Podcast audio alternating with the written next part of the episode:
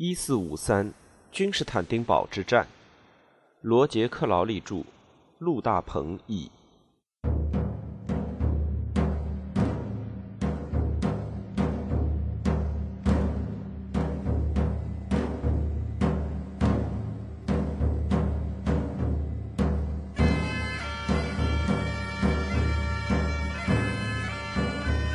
燃烧的海。哦，基督，世界的统治者和主宰！此刻，我将这座城市、这些权杖以及罗马的强力奉献给你。君士坦丁堡城内，君士坦丁大帝石柱上的铭文。伊斯兰世界对这座城市的渴望，几乎和伊斯兰教本身一样古老。争夺君士坦丁堡的圣战，由先知穆罕默德本人在一个偶然事件中最先发起。这个故事的真相，就像这座城市历史的大部分一样，已经无法辨明真假。公元六百二十九年，希拉克略，罗马人的君主和拜占庭的第二十八位皇帝，徒步前往耶路撒冷朝圣。这是他一生最光辉荣耀的时刻。他在一系列战役中大败波斯人，夺回了基督教世界最神圣的圣物——真十字架。现在，他要带着胜利的荣耀，将真十字架返还圣母教堂。根据伊斯兰方面的记载，他在抵达耶路撒冷城时收到一封信，信上简单的说：“以大慈大悲的真主之名，穆罕默德真主的奴仆和他的使徒，向希拉克略拜占庭人的君主致意，愿遵循真主教导的人都得平安。”我邀请你向真主投降，接受伊斯兰，真主将给你双倍的报偿。但如果你拒绝这个邀请，就将误导你的人民。希拉克略完全不知道写这封信的是何许人也，但据说他派人进行了探寻，并郑重地对待这封信的内容。穆罕默德发送给波斯万王之王的类似的信，则被撕得粉碎。穆罕默德对这个消息的回应是直截了当的，告诉他：“我的宗教和我的统治将达到霍斯劳的王国从未涉足的疆界。”对霍斯劳来说，这个警告已经太晚了，因为他已经在前一年被一件一件的慢慢射死。但这封后人附会的信预示着，可怕的打击即将降临到基督教拜占庭和他的首都君士坦丁堡头上。将让希拉克略皇帝的功业全都化为泡影。在此前的十年内，穆罕默德成功的将阿拉伯半岛互相混战的各部落团结在伊斯兰的朴素信条周围。在真主圣言的鼓舞下，在集体祈祷的训诫下，成群结队的游牧劫掠者变成了一支组织有力的军队。他征服的欲望超越了沙漠的边界，头向正被不同信仰分割成两个截然不同区域的外部世界。一边是伊斯兰世界，一边是战争的世界，即尚未皈依伊斯兰教的世界。到七世纪三十年代，穆斯林军队如同从沙尘暴中冲出的幽灵一般，开始出现在拜占庭边境，那里也是有人定居的土地和沙漠的边界。阿拉伯人敏捷灵活，足智多谋，而且吃苦耐劳。他们把叙利亚境内笨重的拜占庭雇佣军部队打了个措手不及，进攻之后又撤回了沙漠，将对手诱出要塞，进入荒芜之地，将其分割包围，全部消灭。他们穿过荒无人烟、条件恶劣的地域，途中宰杀自己的骆驼，从他们的胃中取水，随后再次出其不意地出现在敌人的后方。他们围攻城市，学会了攻城的战术。他们攻克了大马士革，然后是耶路撒冷。埃及于641年俯首称臣，亚美尼亚在653年举手投降。二十年内，波斯帝国就轰然垮台，并皈依伊斯兰教。穆斯林征服的神速令人瞠目结舌，他们入乡随俗的本领也非同寻常。在真主圣言和神圣征服的驱动下。来自沙漠的人民在埃及和巴勒斯坦的造船厂，在当地基督徒帮助下建造了舰队，以在海上开展圣战。他们于648年占领了塞浦路斯，然后在655年的维甘之战中击败了一支拜占庭舰队。最后，在669年，也就是穆罕默德去世不到四十年之后，哈里发穆阿威叶派遣一支庞大的海陆混合部队前去猛攻君士坦丁堡。在一连串胜利之后，他满怀自信，能够顺利拿下这座城市。对穆阿威叶来说，这将是一个雄心勃勃的长期计划的巅峰。此前，他为了这个计划的运筹和执行，已经投入了极大的心血。六百六十九年，阿拉伯军队占领了君士坦丁堡对岸的亚洲海岸。次年，一支拥有四百艘舰船的舰队驶过达达尼尔海峡，在马尔马拉海南岸的库吉库斯半岛建立了一个基地。在这里，阿拉伯军队囤积了补给物资，建造了干船屋。和用于长期围城的维修设施。穆斯林们在君士坦丁堡以西渡过海峡，首次踏上了欧洲的土地。在这里，他们占领了一个港口，从那里围攻城市，并在其腹地周围发动多次大规模袭击。君士坦丁堡的守军躲避在雄厚的城墙之后，同时他们的舰队停泊在金角湾，准备对敌人发起反击。从674至678年的连续五年时间里，阿拉伯人坚持不懈地围攻城市。每年春秋之际，他们攻打城墙，并在海峡里发动海战，与拜占庭舰队持续交锋。双方使用的是相同类型的桨帆船，船员也大体是一类人，因为穆斯林的航海技术是从业已征服的黎凡特的基督徒那里学来的。冬季，阿拉伯人重新集结在他们的库吉库斯基地，修理船只，准备在次年更进一步。他们开展了长期围困，坚信胜利终将属于他们。但在678年，拜占庭舰队采取了决定性的行动，他们向穆斯林舰队发动进攻，时间可能是作战季节的末尾，进攻目标是穆斯林的库吉库斯基地。这次攻势的细节要么不甚清楚。要么被故意隐瞒了。拜占庭舰队的先锋是一群快速的德罗蒙战船，这是一种轻型快速的桨帆船。关于当时的战况，没有同时期的文献流传下来，但我们可以根据后来的记载进行推测。进攻的拜占庭舰船逼近敌人时，除了放出常规的箭雨之外，还从船首高高的喷嘴里射出一种非同一般的烈火的激流。互相逼近的两军之间的海面顿时熊熊燃烧起来，然后穆斯林船只也被大火吞没，火焰就像闪电般降落下来。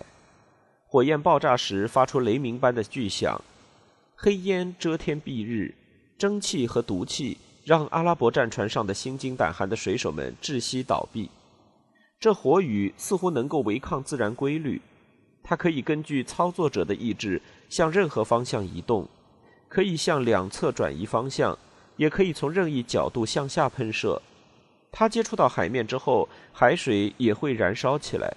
它似乎还有粘着性，能够粘在木质船体和桅杆上，没有任何办法能够将它扑灭。于是舰船和船员都迅速被狂飙突进的火流吞没。那看上去像是天神在大发雷霆。这片非同一般的火海烧毁了阿拉伯人的船只，将他们的船员活活烧死。阿拉伯舰队遭到灭顶之灾，饱受摧残的幸存者损兵折将，伤亡严重，放弃了围城，返航回乡。冬季的风暴又摧毁了大部分幸存的船只，而阿拉伯陆军则在亚洲海岸遭到伏击和全歼。穆阿威叶灰心丧气。不得不在六百七十九年接受了条件非常不利的三十年合约，就此一蹶不振，在次年死去。穆斯林的事业第一次遭受了严重挫折。史学家们将这场战事付诸笔端，认为他明白无误地证明了罗马帝国自有神助。但事实上，拯救拜占庭的是一种新技术——希腊火，甚至直到今天。这种神奇武器的故事仍然是激烈争论和推测的主题。它的配方被拜占庭视为国家机密。据传说，大约在围城的那个时期，一个名叫卡利尼克斯的希腊逃犯从叙利亚来到君士坦丁堡，带来了一种用红吸管喷射液态火的技术。如果这个传说是真的，那么它应当是对当时在中东广为人知的火攻武器技术进行了改良。我们几乎可以肯定，希腊火的核心成分就是黑海天然油井产出的原油，混以粉末状的树脂，以赋予它粘着性。在漫长的围城期间，君士坦丁堡的秘密军工厂完善了喷射这种物质的技术。拜占庭人继承了罗马帝国的应用工程技能，似乎研发了一种技术，用密闭的铜容器加热这种混合物，用手压泵对铜容器加压，然后将混合物从喷嘴释放出来。在喷嘴处就可以将这种液体点燃，在木船上操作易燃物。压力和火焰，着实需要精准的生产技术和技艺高超的操作人员。于六百七十八年打破阿拉伯人斗志的希腊火的秘密就在于此。四十年间，在君士坦丁堡遭遇的挫折，让大马士革的倭玛亚王朝哈里发们耿耿于怀。伊斯兰神学界感到不可思议：人类竟然没有渐渐全部皈依伊斯兰教，或者屈服于穆斯林的统治。七百一十七年，伊斯兰世界进行了第二次，也是更坚决的一次尝试，一心要克服这个阻碍伊斯兰信仰向欧洲传播的障碍。阿拉伯人进攻时，拜占庭帝国内部恰好发生了动乱。新皇帝利奥三世于七百一十七年三月二十五日登基。五个月后，他发现一支八万人的阿拉伯大军在君士坦丁堡路墙全线绝壕，据守下来。同时，还有一千八百艘战舰控制着海峡。阿拉伯人的战略比上一次进步了不少。穆斯林军队的统帅马斯拉玛很快意识到攻城武器奈何不了君士坦丁堡的城墙，这一次必须对城市进行彻底封锁。他的军队带来了小麦种子，准备播种，这印证了他进行长期围困的决心。七百一十七年秋天。他们在城墙外开垦土地，播下种子。次年春天的收成将为军队提供粮食。然后他们安营扎寨下来，静观其变。拜占庭人用装备希腊火的战船发动突袭，取得了一些成功，但未能打破封锁。穆斯林对一切都做了精心准备，一心要打垮异教徒。但随后无法想象的巨大灾难不可避免，也无法逃脱的逐步降临到阿拉伯人头上。根据他们史学家的记载，利奥三世通过超乎寻常的、按照拜占庭人的标准也算非常突出的外交欺骗手段，蒙蔽了他的敌人。他说服了马斯拉玛，如果阿拉伯人销毁自己的储粮，并给守军一些谷物的话，他就会让城市投降。马斯拉玛照办后，利奥三世就稳坐在城墙后面，不肯出来谈判。上当的阿拉伯军队没有做好过冬的准备。遭到了严冬的摧残，大雪覆盖地面达一百天之久，骆驼和马匹逐渐被冻死。越来越绝望的士兵们别无选择，只能把死牲口吃掉。一向偏颇的希腊史学家暗示，阿拉伯军营里发生了更恐怖的事件。忏悔者迪奥法内斯在一百年后写道：“据说他们甚至将死尸放在炉子上烘烤，将它们吃掉，还吃了发酵的粪便。”紧随饥荒而来的是瘟疫，还有成千上万人被冻死。阿拉伯人对博斯普鲁斯海峡令人震惊的寒冬毫无经验，地面被冻得铁板一块，无法挖坑安葬死者，他们不得不将几百具尸体海葬。第二年春天，一支庞大的阿拉伯舰队运载粮食和装备抵达，准备接应受到严酷打击的陆军部队，但也未能挽回败局。阿拉伯海军深知希腊火的厉害，卸载货物后就躲在亚洲海岸。不幸的是，有些船员是埃及基督徒，他们逃到拜占庭皇帝那里，将阿拉伯舰队的位置报告给他。帝国派出一队火船袭击了毫无防备的阿拉伯舰队，将其全歼。从叙利亚赶来救援的阿拉伯陆军则遭到拜占庭步兵的伏击和屠杀。同时，意志坚定、诡计多端的利奥三世在和不信基督教的保加尔人谈判。他说服了保加尔人，让他们进攻城墙外的异教徒。二点二万阿拉伯人在随后的战斗中丧生。七百一十八年八月十五日，也就是哈里发的军队兵临城下的几乎一年之后，他们放弃了攻城战，从海陆两路溃不成军的撤退。败军在安纳托利亚高原一路遭到袭扰，还有一个新的灾难在等待穆斯林的事业。有些船只在马尔马拉海被风暴摧毁，其他船只则被爱琴海的一次海底火山爆发毁灭。火山爆发令海水沸腾。船只龙骨上的沥青融化后，他们的船只与水手一起坠入深海。当初起航时的庞大舰队只剩下五艘船返回了叙利亚，宣告了上帝的伟业。拜占庭在伊斯兰教的进攻下承受着压力，但并没有崩溃。由于技术革新、娴熟的外交、个人的突出表现和强大的防御攻势，以及好运气。君士坦丁堡生存了下来。随后的很多世纪里，这样的故事一再上演。当然，拜占庭人在这种情况下有着自己的解释。上帝和圣母保佑着这座城市和基督教帝国。真诚的呼唤上帝的人不会被完全抛弃，尽管我们由于自己犯下的罪孽，在短期内受到了惩罚。伊斯兰世界在717年未能攻克君士坦丁堡。这产生了深远的影响。假如君士坦丁堡陷落，伊斯兰世界向欧洲扩张的道路就畅通无阻了。这或许就会改变西方世界的整个未来。这是历史上最大的假如之一。这次失败打击了伊斯兰圣战的首次强大攻势。这场圣战将在十五年后地中海的另一端达到高潮。一支穆斯林军队在卢瓦尔河畔。在巴黎以南仅一百五十英里处被打败。对伊斯兰世界来说，在君士坦丁堡的惨败主要是神学问题，而不是军事问题。在伊斯兰教问世的最初一百年内，没有任何理由可以怀疑伊斯兰信仰的最终胜利。圣战的法则指向了必然的征服，但在君士坦丁堡城墙下，伊斯兰教被与它非常相似的另一种信仰击退了。基督教是与伊斯兰教竞争的另一种独神教，同样具有强烈的使命感和获得更多信徒的欲望。这两种宗教是真理的两个紧密联系的版本。君士坦丁堡划定了他们之间漫长斗争的前线，这场斗争将持续几百年。在此期间，穆斯林思想家被迫承认，伊斯兰世界和战争的世界之间的关系发生了一个实际的变化。对非伊斯兰世界的最终征服不得不推迟，或许要一直延期到世界末日。某些伊斯兰法学家为了表达最终胜利的延迟，设想出了第三个世界即停战的世界。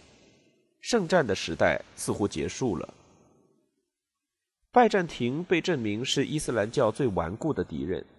君士坦丁堡对穆斯林们来说，既是一个伤疤，也是一个渴望的源泉。伊斯兰教的很多烈士都牺牲在他的城墙下，包括先知穆罕默德的骑手埃尤布，他于669年阵亡。烈士们的牺牲使得这座城市成为伊斯兰的一个圣地，并给占领他的事业赋予了一种救世意义。对他的两次围攻留下了大量神话和民间传说，一代代传承下来。圣训，他被认为是先知穆罕默德言论的集合体。预言了信仰的战士必将经历的失败、死亡和最终胜利的轮回。其中有这样的话：在攻打君士坦丁堡的圣战中，三分之一的穆斯林将被战胜，这是真主不能宽容的；三分之一将英勇牺牲，成为伟大的烈士；还有三分之一将最终得胜。这将是一场无比漫长的斗争。伊斯兰世界和拜占庭之间的冲突规模如此宏大，历时如此漫长，以至于此后的六百五十年之中，君士坦丁堡城墙下再也没有展开过穆斯林的旗帜。这个时间跨度比一四五三年到今天的跨度还要大，但预言宣称穆斯林还会来的。在马斯拉玛的军队狼狈撤退的一千年前。人们就在传说中的希腊人拜占斯设立的居民点基础上，建造了君士坦丁堡。马斯拉玛撤退的四百年前，君士坦丁堡已经皈依基督教。公元三百二十四年，君士坦丁皇帝选择这座城市作为他的新的基督教都城。它的地理位置具有极佳的自然条件。五世纪路墙修建之后，只要敌人的攻城武器仅限于投石机，城墙就几乎固若金汤。在十二英里长的外墙之内，君士坦丁堡在一连串陡峭山峰上毅然矗立，居高临下的俯视周围的大海。东面的金角湾形似弯弯的鹿角，是一个安全的深水港。唯一的缺点是，君士坦丁堡所在的海岬非常荒芜。拥有先进的水利工程技术的罗马人建造了一系列复杂的高架渠和蓄水池，解决了缺水的问题。这个地点位置特殊，处于贸易商道的汇聚点，也是兵家必争之地。它的早期历史回荡着行军的脚步声和泼溅海水的划桨声。押送和阿尔戈英雄们。曾乘船经过这里，前往第聂伯河口寻找金羊毛。波斯国王大流士率领七十万大军走过船只搭建的桥梁，渡过这里的海峡，去讨伐斯基泰人。罗马诗人奥维德在前往黑海之滨的流放地的途中，曾满腹忧愁地抬眼眺望那个两片大海的巨大门廊的地方，在这个十字路口。这座基督教城市渐渐掌控了广大腹地的财富，在东方，中亚的财富通过博斯普鲁斯海峡流进帝都的仓库，来自俄罗斯的蛮族的黄金、毛皮和奴隶，来自黑海的鱼子酱，来自远东的蜂蜡、食盐、香料、象牙、琥珀和珍珠，在南方。条条大路通往中东的城市大马士革、阿勒颇和巴格达，在西方穿过达达尼尔海峡的航道连通整个地中海，通往埃及和尼罗河三角洲、富饶的西西里和克里特、意大利半岛，以及一直到直布罗陀海峡的各个角落。在更近的地方，有足以建造恢宏城市的木材、石灰岩和大理石。以及供养它所需的全部资源。博斯普鲁斯海峡的奇特海流每年都带来大量鱼群，而欧洲的色雷斯的田地和阿纳托利亚高原的肥沃低地为它提供大量的橄榄油、粮食和葡萄酒。在这里崛起的繁荣城市彰显了帝国的光辉灿烂。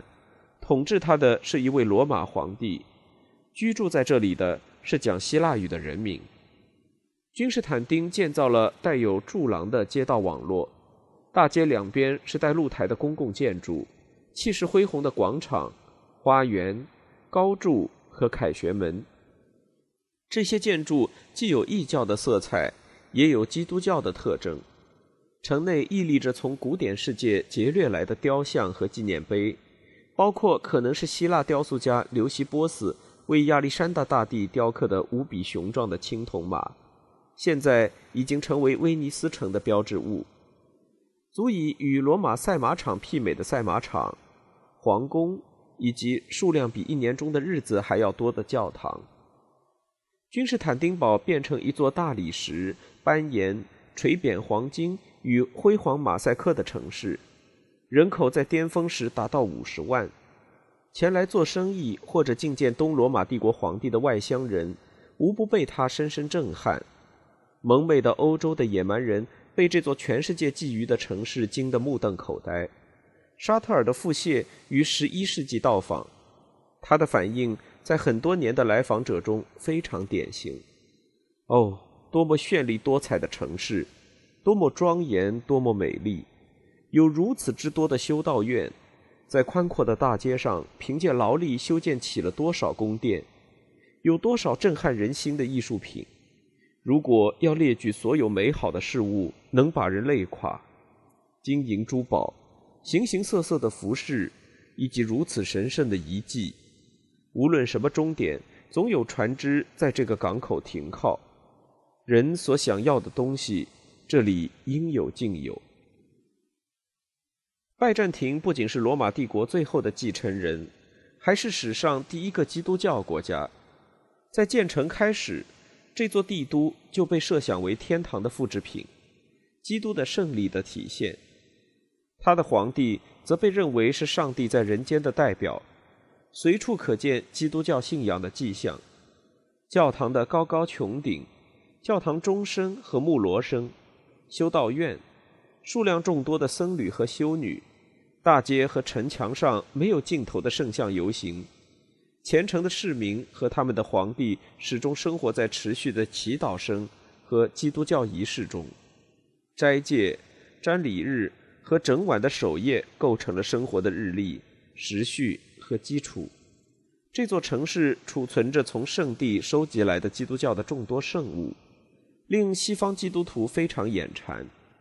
施洗者约翰的头骨、耶稣临终前戴过的荆棘冠、十字架上的钉子。圣墓上的石块、诸位使徒的遗留物和上千种其他的神奇物品，被盛放在黄金打造的圣物匣内，匣子上镶嵌了珠宝。东正教通过马赛克和圣像的鲜艳色彩，点有油灯的昏暗教堂内不断跪拜祈福的礼拜仪式的神秘之美，焚香以及复杂的仪式。正是这种仪式，将教会和皇帝都沉浸在一种迷宫般的美丽气氛中，用天堂的比喻陶醉人的感官，对群众的情感施加了极其强大的影响。一位于1391年目睹皇帝加冕礼的俄罗斯访客，为仪式的缓慢和奢华震撼不已。在此期间，赞礼员吟唱了一曲美丽惊人的乐曲，完全超越人的理解力。皇室队伍前进得极其缓慢，从大门走到皇座所在的平台，足足花了三个钟头。十二名从头到脚覆盖链甲的武士环绕在皇帝周围，在他前面走着两名黑头发的骑手，旗杆、骑手的服装和帽子都是红色的。在骑手前面是若干传令官，他们的权杖包着白银。皇帝走上平台，穿上紫色黄袍，戴上饰有圆锯齿的皇冠，然后礼拜仪式开始了。谁能将这全部的光辉灿烂描述出来呢？在城市中心矗立着气势恢宏的圣索菲亚大教堂，就像一艘巨舰停泊于此。查士丁尼在仅仅六年内就将它建成。并于五百三十七年将它向公众开放。这是古典时代晚期最了不起的建筑，不仅规模宏大，而且无比壮美。没有廊柱支撑的高高穹顶，让亲眼看见的人也啧啧称奇，认为它是个无法理解的奇迹。普罗科皮厄斯说：“它似乎不是建在坚固的砖石之上，而是漂浮在半空中，遮盖着下方的空间。”穹顶覆盖的空间如此之广大，足令初次看到它的人目瞪口呆。拱顶装饰着面积达四英亩的黄金马赛克，如此之金碧辉煌。按照示墨者保罗的说法，金光流水般倾泻而下，让人们眼花缭乱，几乎无法直视。同时，大量的彩色大理石让观者陶醉，它们看上去如同洒满星辰。像牛奶被泼洒在闪耀的黑色平面上，或者像大海或祖母绿，亦或碧草中的矢车菊，间或有几点雪白。十世纪从基辅前来寻求真理的俄罗斯人目睹了圣索菲亚大教堂内礼拜仪式的壮美，最终导致俄罗斯皈依了东正教。俄罗斯访客们如此记述道：“我们不知道自己是在天堂还是人间。”因为人间不可能有如此的辉煌和美丽，我们不知道如何描述，我们只知道在那里，上帝就居住在凡人中间。东正教无比精细的繁华壮美与伊斯兰教的简单质朴形成了鲜明的对照。伊斯兰教提供的是沙漠地带的抽象的朴素，一种在任何看得见太阳的地方都可以进行的膜拜，以及与神的直接交流。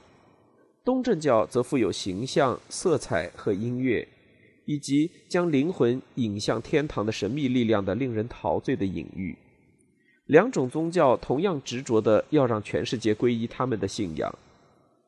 拜占庭人的宗教热诚在基督教历史上达到了鲜有匹敌的高度，有时会有太多的军官出家修道，以至于威胁到帝国的稳定。人们在大街上也会激烈的探讨神学问题，有时甚至导致暴乱。这座城市的工匠和奴隶个个都是神学家。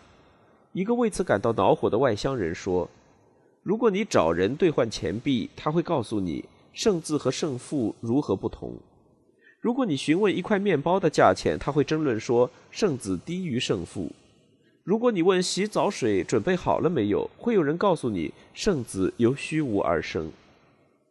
基督是一个神格还是多个神格？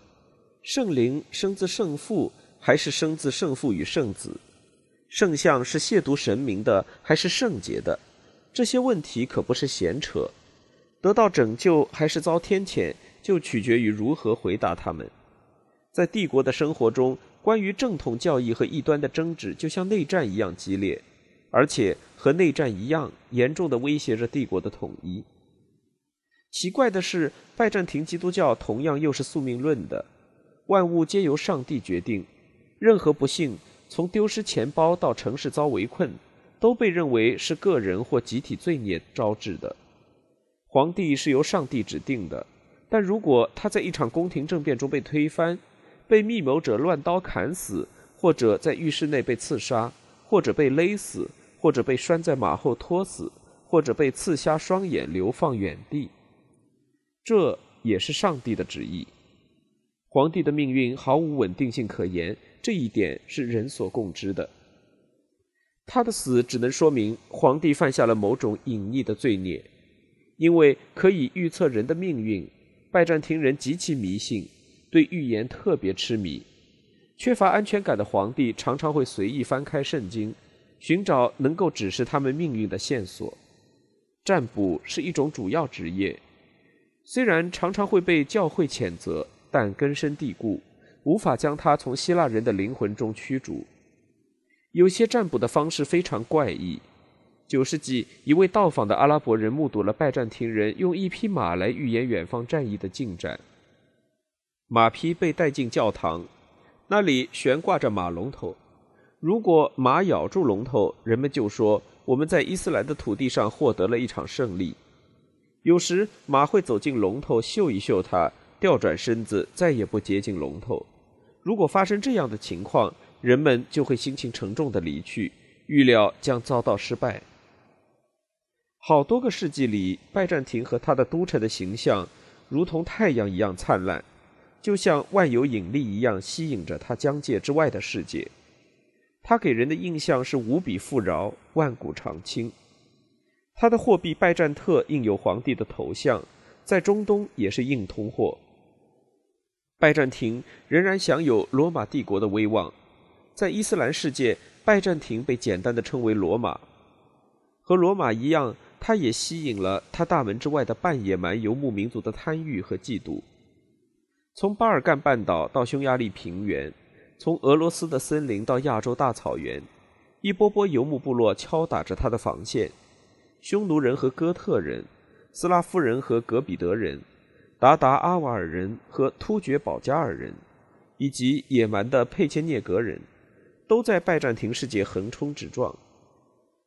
在鼎盛时期。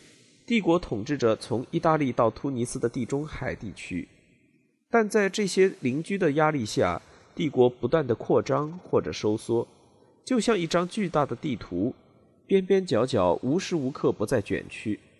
一年又一年，帝国陆海军从马尔马拉海岸的大型港口出征，旌旗招展，号角齐鸣，要么是去收复某个行省，要么是去稳定某段边疆。拜占庭是一个永远在战斗的帝国，而君士坦丁堡由于它十字路口中心的地理位置，不断受到来自欧洲和亚洲的压力。在帝国的最初五百年中，不知有多少支异族军队曾沿着君士坦丁堡的路墙安营扎寨，阿拉伯人不过是其中最为坚决的一支。波斯人和阿瓦尔人于六百二十六年兵临城下，保加尔人在八九。十世纪曾发动多次进攻。俄罗斯的伊戈尔王于941年来到这里。对希腊人来说，围城是一种心理状态，也是他们最古老的神话。除了圣经，人们还熟知荷马讲述的特洛伊的故事，这让希腊人既讲求实际，又非常迷信。城墙的维护是公民们的一项长期义务，粮仓内总是储有大量的粮食，蓄水池总是蓄满。但东正教会认为，精神上的防御也具有极其重要的意义。圣母是城市的主保圣人，危机时刻，人们高举他的圣像，沿着城墙游行。人们相信，717年的围城战中，君士坦丁堡就是因为圣母的佑助才得救的。这些圣像赋予的自信心，可与《古兰经》媲美。在路墙之外安营扎寨的任何一支军队都无法打破这些物质和精神上的防御。任何一个企图征服君士坦丁堡的野心家都不拥有攻城拔寨的技术、海上封锁所需的海军力量，或者通过饥饿让守军屈服的耐心。拜占庭帝国虽然常常走到崩溃的边缘，却显示出了惊人的生命力。城市坚固的基础设施、帝国机构的力量。以及在危机时刻机缘巧合的出现的杰出领袖，都使得东罗马帝国得以顽强的延续下去。在他的公民和敌人看来，他似乎将万古长青。但阿拉伯人攻城的经历对君士坦丁堡产生了深远影响。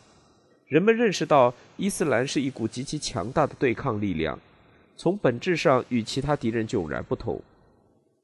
拜占庭人关于萨拉森人的预言。表达出了他们关于世界未来的不祥预感。有一位作家声称，阿拉伯人就是启示录中的第四头怪兽，它就是世界上必有的第四国，与一切国大不相同，必吞吃全地，并且践踏嚼碎。十一世纪末，拜占庭遭到伊斯兰世界的第二次打击，它发生的如此突如其来，当时无人能够理解它的意义。